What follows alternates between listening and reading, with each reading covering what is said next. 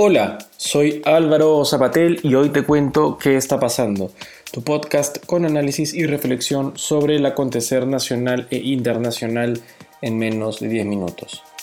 Hoy, en el ámbito nacional, comentaremos un poco sobre lo que ya viene pasando con el tema de los conteos de actas y los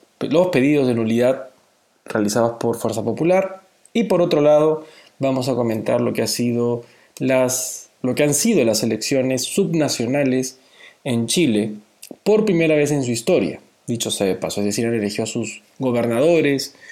regionales, eh, algo que nunca se había dado en Chile y que marca un punto de inflexión histórico para el país del sur. Vamos con lo primero. Como sabemos, han sido desde el viernes días convulsos, había una marcha, tanto digamos, a favor del conteo de votos, que implícitamente ha sido a favor de Keiko Fujimori, porque ya sabemos que Keiko Fujimori dio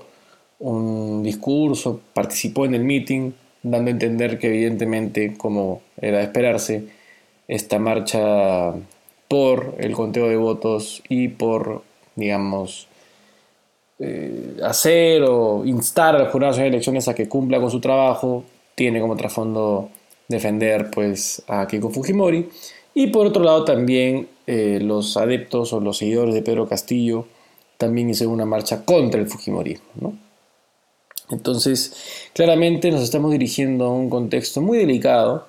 en el que además sabemos que tuvimos este impasse, este problema generado por el presidente Sagasti al haber llamado por teléfono a Mario Vargas por un lado y también aparentemente a personas de Perú Libre, que todavía no sabemos quiénes fueron exactamente. Pero ya Mario Vargas salió ayer a decir que no identifica en la intención del presidente una vocación o actitud de direccionamiento o, una, o un intento de persuasión a Mario Vargas para conducir, persuadir, influir en Keiko Fujimori de desistir en su pedido de contar los votos. Y bueno, eh, las marchas han sido eh, muy variopintas, ha habido infiltraciones de grupos radicales, en el caso de la marcha por el conteo de votos, radicales de extrema derecha, que son marginales en el Perú, eh, digamos, tradicionalmente, desde los auges del fascismo, que fue durante los años 30 a 40 en el Perú, no ha habido jamás un movimiento fascista radical de extrema derecha como tal en el Perú, pero evidentemente las circunstancias que enfrentamos nos llevan a que la agudización de la conflictividad haga que afloren los extremos de la derecha y también de la izquierda. No obstante, eso no debe ser motivo para que haya una satanización de la prerrogativa o el derecho a la protesta que pueda tener un lado o el otro así como quienes apoyan a Pedro Castillo no son todos, entre comillas, terroristas comunistas,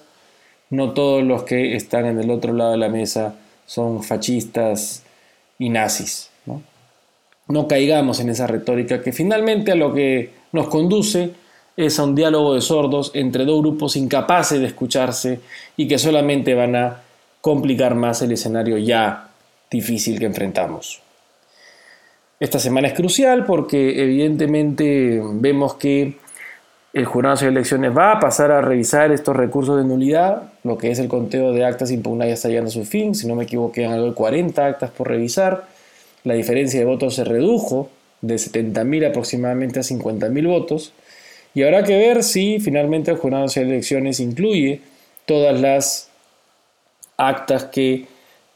Fuerza Popular ha pedido que se puedan anular, que eran en principio 800, pero por un tema administrativo de, no haber podido ingresar aparentemente las, los pedidos a tiempo, quizá no se logran revisar las 800. Por otro lado, Perú Libre también hizo un pedido, pero de un número sustancialmente menor, aproximadamente 60 actas.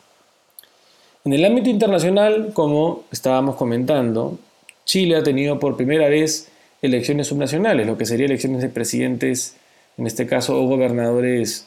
regionales. Y es importante tomar en cuenta esto por, primero, porque en Chile no tenían este tipo de elecciones en su haber. Eran estos personajes, estos, estos políticos eran elegidos a dedo por el Poder Ejecutivo, por el Poder Central, el gobierno central. Y tiene que ver también con cómo la Constitución de 1980, desarrollada por Pinochet, concibió el mapa político chileno. Cabe decir que anecdóticamente las regiones de Chile no llevan por, sí solas un nombre eh, propio, si se quiere, como las tienen en el Perú. Hablamos de la primera región, segunda región, tercera región, etc. Es un nombre, o es un, nombre militar, ¿no? militarizado, que viene de ese antecedente.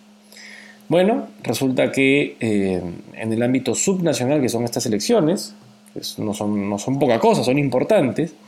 la centroizquierda, o sea, una coalición de centroizquierda, ha ganado, en este caso en Santiago y en varias eh, regiones de Chile. Dicho sea de paso, fueron 10 de 16 regiones del país en las que ha ganado la coalición de centroizquierda llamada Unidad Constituyente. Sabemos que Chile viene de tener una elección para congresistas o asambleístas constituyentes, van a cambiar la constitución. Hay sendas preocupaciones por lo que vaya a ser este proceso y evidentemente lo que es ahora la victoria de esta coalición de centro izquierda pareciera pues mostrar o señalar el derrotero que seguirán también las políticas que puedan dirigirse hacia lo que vaya a ser una próxima elección presidencial. El, oficialismo que es de derecha, dirigido por Sebastián Piñera, entre otras agrupaciones, no ha tenido buena suerte en estas elecciones de hecho, le ha ido muy mal, solo han ganado 10 en 10 de 16 jurisdicciones. Y esto pone a la izquierda chilena en una, una circunstancia expectante de cara a lo que puedan ser las siguientes elecciones presidenciales. Ahora bien, cabe decir que en este caso la, participación de la democracia cristiana, que es digamos el centro izquierdismo chileno, ha tenido preponderancia, pero eso no debe dejar de lado que también la izquierda, digamos, más tradicional o recalcitrante, si se quiere, tenga también un rol en el tablero político que se vaya a mover en Chile. Así que todo esto nos permite ver un poco cómo se vienen gestionando las fuerzas políticas en la región, en nuestros vecinos, en particular Chile, que es el caso noticioso de ahora, pero también Colombia, que ya sabemos viene pasando por momentos de conflictividad social muy críticos. Toca ver con calma qué es lo que nos espera hacia esta semana en cuanto a este conteo de votos y procesos de nulidad de actas que se están llevando a cabo en el jurado. Y bueno, finalmente ver si Keiko Fujimori logra la victoria o no, siendo que lo más probable, dada la circunstancia y contexto, es que sea que no. A esto también hay que decir que el contexto en el que se han pedido estos recursos de nulidad, en tanto puedan ser cuestionables, son válidos legalmente. Entonces,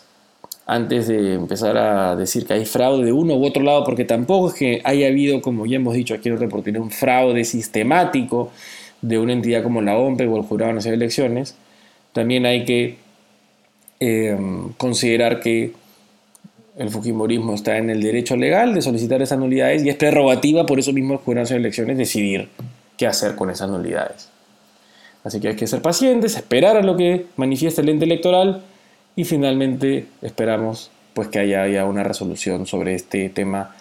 que ya nos tiene pues a todos un poco cansados y preocupados por lo que pues pueda venir en las siguientes semanas y meses. Muy bien amigos, espero que estén muy bien, que tengan un excelente inicio de semana y ya nos estamos conectando el miércoles. Que pasen un excelente día. Chao.